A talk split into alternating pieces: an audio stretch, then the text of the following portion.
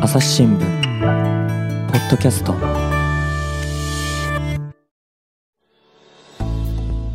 朝日新聞の神田大輔です、えー今回はですねベトナムはハノイ支局長の宋康介さんと回線つないでます。おっともう早速ねクラクションの音が元気ですけれども。宋さんよろしくお願いします。よろしくお願いします。こんにちは。ベトナムは本当にクラクションが景気いいですねそうですね。あの、やっとハノイはロックダウンが解けまして、おうあの、このクラクションの音とかですね、バイクの波っていうのが戻ってきたところです。なるほどあれバイクってホンダとかって言うんでしたっけ？あ、そうですね。はい。ね、ホンダのバイクがすごく多くて、バイクの名前がホンダになっちゃったっていうですね、そんな素敵な国なんですけれども。はい。え、今日は何の話でしたっけ？今日はあの、ベトナムのあの食べ物の話。いいと。おしたいと思ってますはベトナムね、私もあの、はい旅行で行ったことありますけれども、まあ、ベトナム料理って美味しいですよね。そうですね。あの、ヘルシーだと思うんですよね。あの、シンプルで、あの、うんうん食べやすくてですね。うんあの、味付けもなんかこう、日本の人たちに合ってるんじゃない気がします。はい。そうなんですね。意外とそのあんまりそこまでこってりしている感じでもないし、食べやすい。やっぱりでもはい日本で一番こう、ポピュラーなね、ベトナム料理っていうと、はいあの、麺のね、フォーってことになってくるんじゃないですか？そうですね。あの、米粉で作った麺のフォーですね。うん。あの、あれがやっぱり美味しいですよね。はい。うんうんうんあれ、やっぱり、宋さんも現地で食べてますか？はい。あのーなんていうんですかね、こう、困った時はフォーみたいな感じで、どうして困ってるんですか、あなた。あの、いや、はいなんか、何、何食べていいかわかんないなとか、ねそういうのあるじゃないですか。ありますランチとかですね。うんはい。で、まあ、あんまり食欲もないなっていう時に、うんあの、もうフォーに、フォーを食べに行くっていうのが、あの、基本になってますね。はい。あれですよね、私なんかもそのベトナムに行った時まあでも、それ本当もうだいぶ前なんで、あれなんですけれども、結構ね、はい気取らない感じのお店、食堂みたいなところに行ったりね、すると、はいもう山盛りにあのパクチーが盛ってあってね、好きなだけ入れて食べなさいみたいな感じで、あれ、今でもあんな感じあります？そうですね。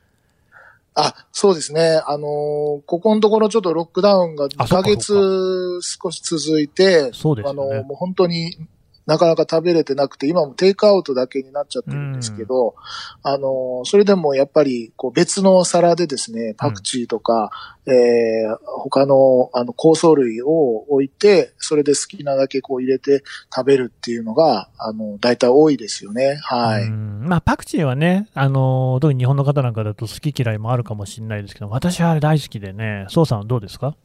そう。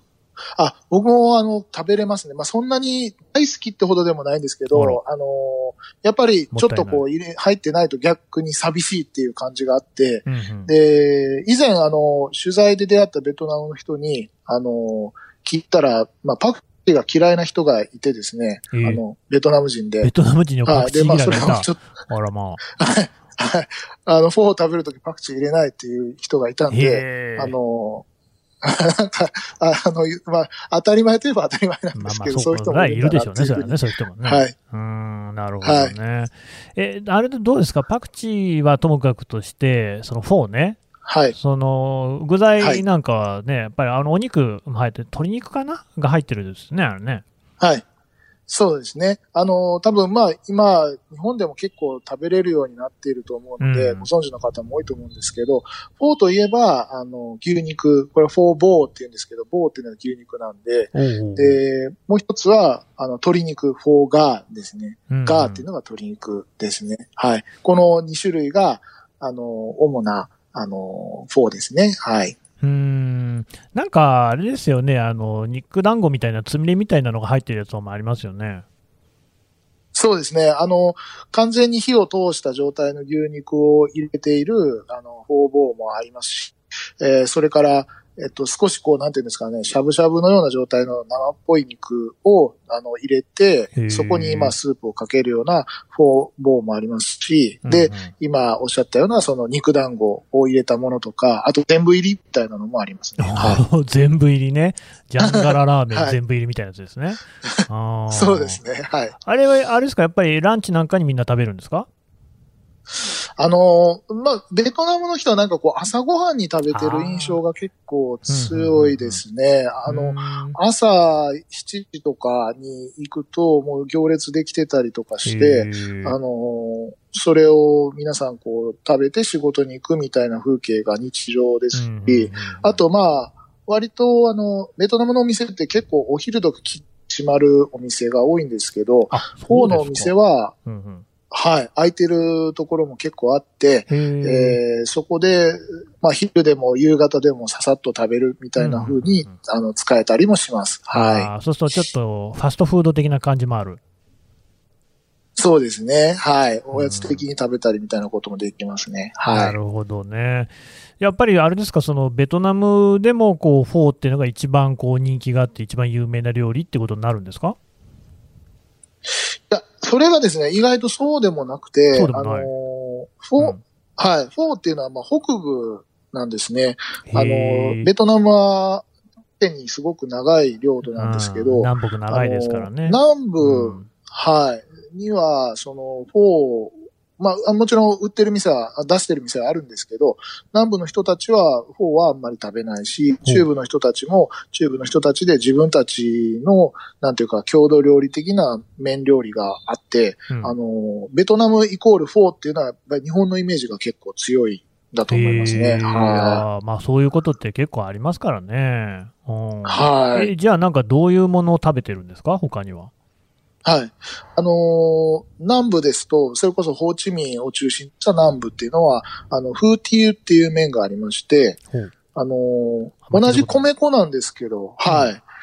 米粉なんですけど、もっと、あの、フォーみたいな平べったい麺じゃなくて、うん。細い麺で、で、もっと、うんあの、透透明感があってですね、うん。あのー食感も、どうですかね、こう、もっともちもちしてるというか、うん。あのーも、こう、は、歯応えのある春雨みたいなイメージですかね。そういう感じのあ、そう、美味しそうですね。はい。あのー具材なんかも、その、どっちかっていうと、こう、ラーメンに近いような、うんうんあのーチャーシューみたいなものが入ってたりとか、でそこにまあ、香草は入ってるんですけど、あのーあと、ナッツみたいなのも入ってるっていうようなパターンもありますし、うんうんで、スープは、あの、やっぱりそんなにこう濃い、あの、油気の少ないものなんですけど、そういうものがありつつ、あと日本でいうラーメンのあの混ぜ麺みたいな、あの汁なしの麺なんかもあっはたりして。はいあの、すごい多彩ですね。ああ、はいだからまさにそのラーメン、つけ麺みたいな感じでいろいろな食べ方をする。そうですね。はい。まあう、んつけ麺という意味では、あの、文茶っていうのも有名なんですけど、はい。ご存知ですか？ちょっとこれも僕聞いたことないですね。ああ、なんかあのーこれはですね、文っていう麺を使って、うん。これは、あの、米の麺で、これもですね。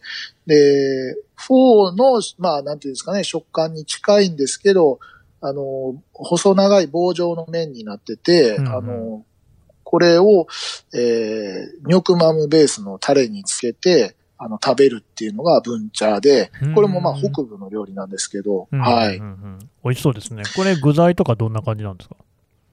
はい。あの、焼いた豚肉と、それから豚肉の、まあ、肉団子、つくね状っていうんですかね、に、あーしたものが、そのタレの方に入っていて、あとは、あの、ミントやシソなんかがまた別の皿できて、それをこう入れながら食べると。いう感じなんですねほうそこはいはパクチーじゃないんですか？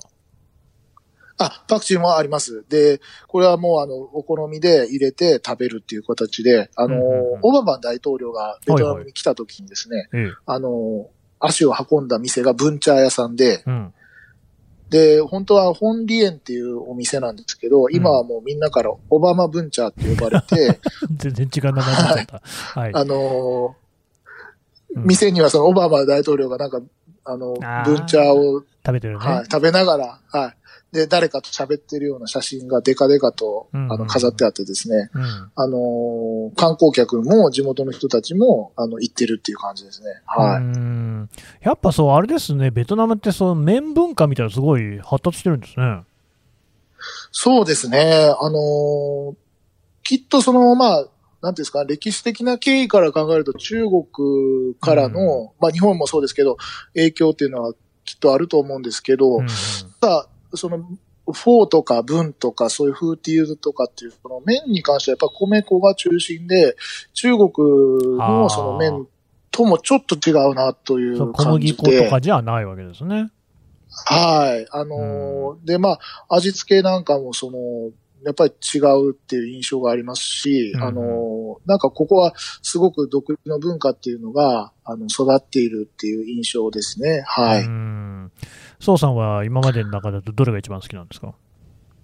えっ、と、私はそうですね、最近好きなのはやっぱ文茶ですとか、うん。あと、もう一つその、新しい麺でですね、新しいっていうか、まあ、ベトナムでは新しくないんですけど、は あの、バ、バインダーっていうのがありまして、い今まで言ってなかったやつがまた出てきたということですか？はい、そうですね。バインダーっていうのは紙閉じるとかそういうことじゃないんですね。バインダーバインダーです。うんバインダー。はいあのバインダーね。そう、バイ挟むっていうか、あれですけど、あの、これは、えっと、これも米粉なんですけど、うんサトウキビが練り込まれていて。あの、赤茶色をした平たい麺なんですね。うん。これを、その、カニ、小さいカニを潰して作ったようなスープ、トマトと合わせたですね、スープで、あの、入れ、に入れて食べるバインダークワっていう料理があるんですけど、うんあのーこれがすごく美味しいなと思って食べてますうん。はい。。絶対うまいですよね。カニ入ってんでしょ？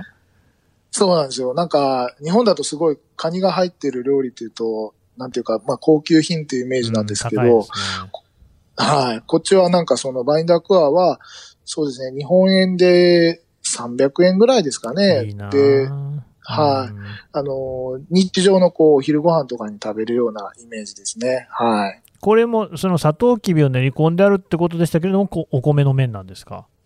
はい、そうですね。で、あの、別にサトウキビだから、なんかこう、特別甘いとかそういうことではなくて、うんうんあのーやっぱり食感は軽いですし、うん味はまあなんかこう、スープの味が強いんで、こう、麺そもそものっていうところは、なんかなかなか表現しづらいんですけど、うんあのーなんかこう、やっぱ美味しいんですよね。はい。うんまた食べたくなるというか、はうい。んベトナムってのは本当にしかしお米文化圏ですかね、あれね。そうですね。あのー本当もうお米を使った、米粉を使った、あのー麺状の料理っていうのが本当にいっぱいありますよね。クレープ状にしてみたりとかですね。あのー米粉とタピオカ粉を混ぜてうん、ちょっとこう弾力のあるようなものにして、うんそれで、あのー具材を巻いて、米粉状の春巻きみたいなのを作ったりとかですね。はい。本当にこういろんな食べ方をしているっていうそうか、感じです、ね。春巻きもそうですよね。ライスペーパーですもんね、あれはね。あ、そうなんですよね。ライスペーパーも、あの、あります。これは、これも結構巻き方とかにコツがあって。あの、面白いですね。バインセヨってよく日本だとベトナム風お好み焼きとかはって。言われるような。はい。で、あれは多分、日本だとそのライスペーパーで食べるっていうイメージがないと思うんですけど、うんあの、こっちは一緒にやっぱり香草とかレタスとかそういう葉物野菜とライスペーパーが出てきて、あれを、その、バインセを切ってですね、うんうんラインライスペーパーにその葉っぱと一緒に巻いて食べると。いいはいで結構こう、んぎっちり巻くっていうのがコツで、ほうほう。あの、ゆはい、ゆるくじゃなくて、こう、綺麗に折って、うんぎっちり巻いて食べるっていうのが、あの、なんか、こっちの食べ方ですね。はうい。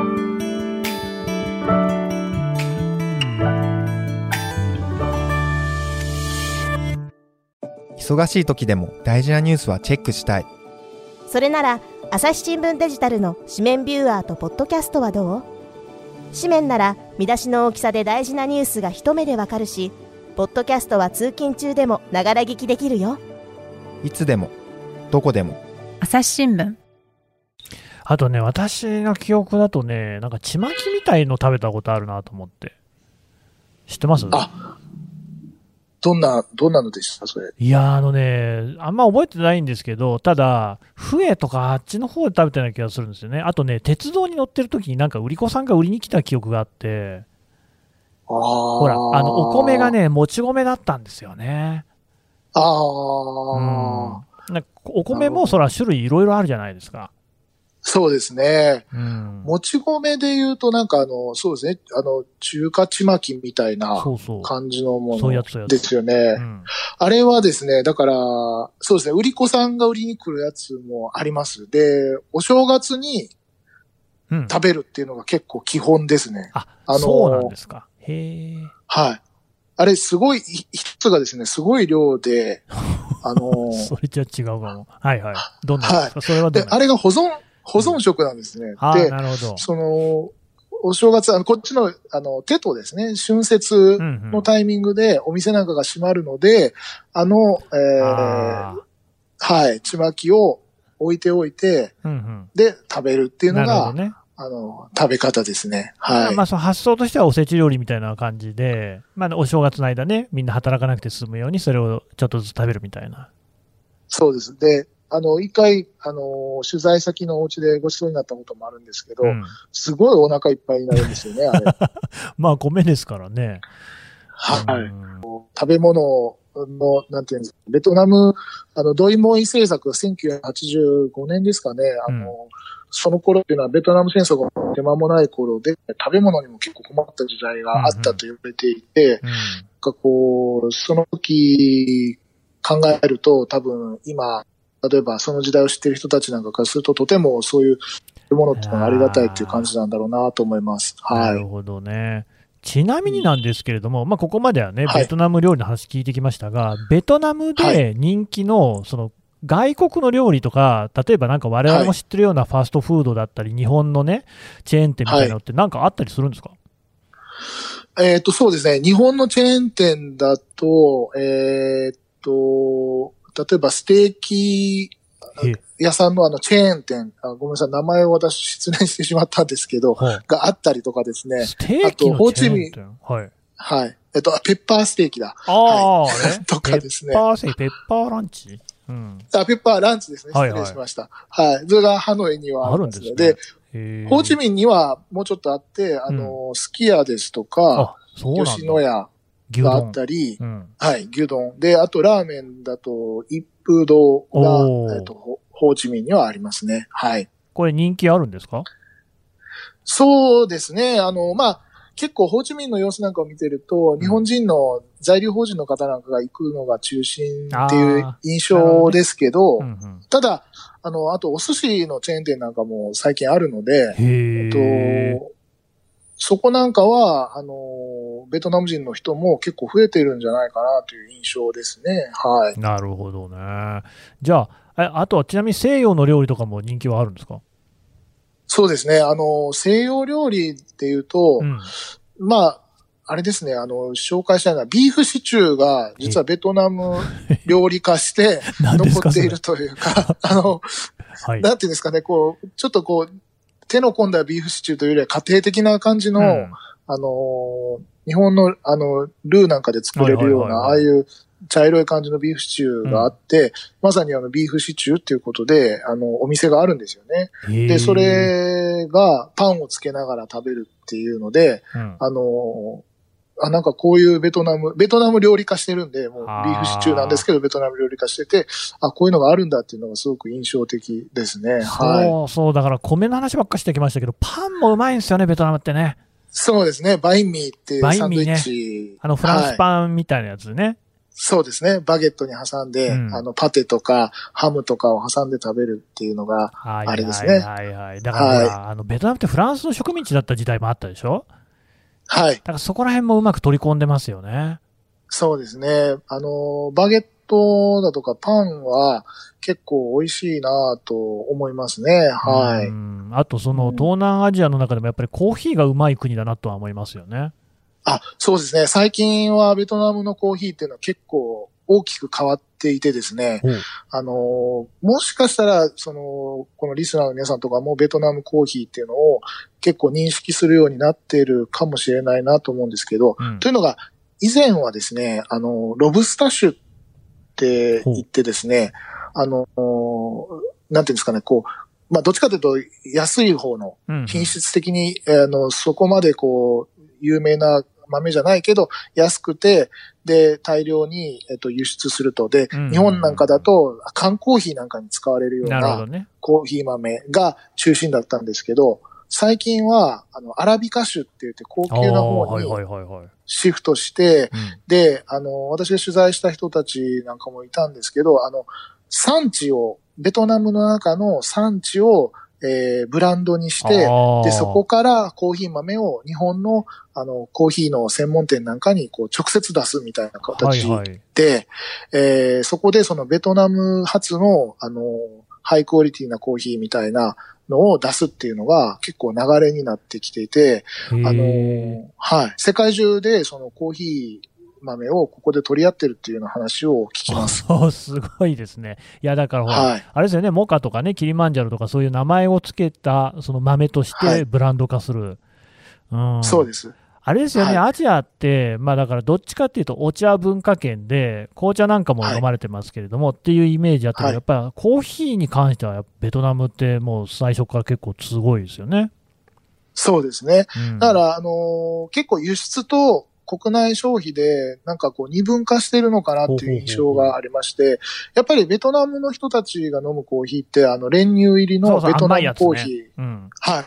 あれが、なんかこう、まだやっぱメインなんじゃないかなっていう印象があって、で、うん私もやっぱあれたまに飲みたくなるんですけど、はいはい。で、いわゆるその、エスプレッソだとか、えーカフェラテだとか、アメリカンみたいな、そういうお店もカフェも増えてるんですけど、うん。あの、ベトナムコーヒーを飲む人は相変わらず多いと。で、一方でこう、世界的には、あの、コーヒーのサードウェーブとかっていうのがありましたけど、はい。ああいうシーンで、その、ベトナムの豆っていうのがかなり出てきてるっていうところで、あうんの、こう、消費の、なんていうか感じが国内と国外で結構変わってきてるなという印象があります。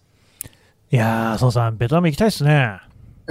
そうですね。あの、うんコロナが収まればぜひ来てほしいですよね、皆さんに。もうはい。こんなにこう海外に行くことが難しくなるとは思っても今見なかったですからね。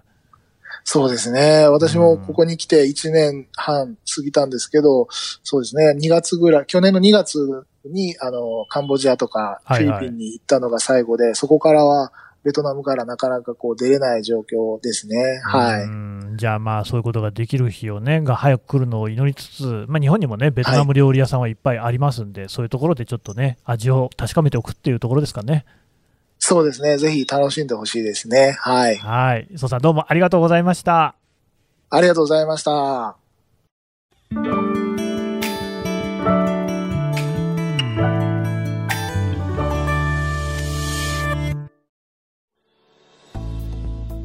はい、えー、ハノイ支局長、宋康介さんからですね、ベトナムの料理の話をね、聞いてきましたけれども、いやー、なんかもうね、聞いてるだけで腹が、お腹が減ってきましたけれどもね、ベトナムっていうのがですね、やっぱり一つ面白いなと思うのは、明らかに中国に近いし、中国の影響を受けながら、全然こう違いもね、例えばあの東南アジアでいうとタイであるとかそういう、まあ、タイとはね直接リンスしてたわけな、まあでもあの東南アジア系の匂い、香りっていうのもある、そしてそこにさらにフランスとかね海外のものも混ざってきていて、非常にねいいところが残ってるんですよね。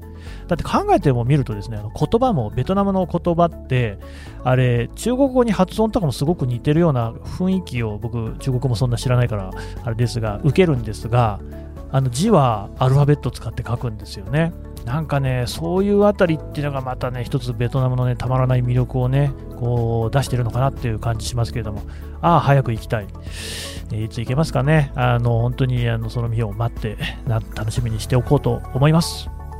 朝日新聞ポッドキャスト、朝日新聞の神田大輔がお送りしました。それではまたお会いしましょう。この番組ではリスナーの皆様からのご意見ご感想を募集しています概要欄の投稿フォームからぜひお寄せくださいツイッターやメールでも受け付けています。ツイッターでは番組情報を随時紹介しています。アットマーク朝日ポッドキャスト。朝日新聞ポッドキャストで検索してみてください。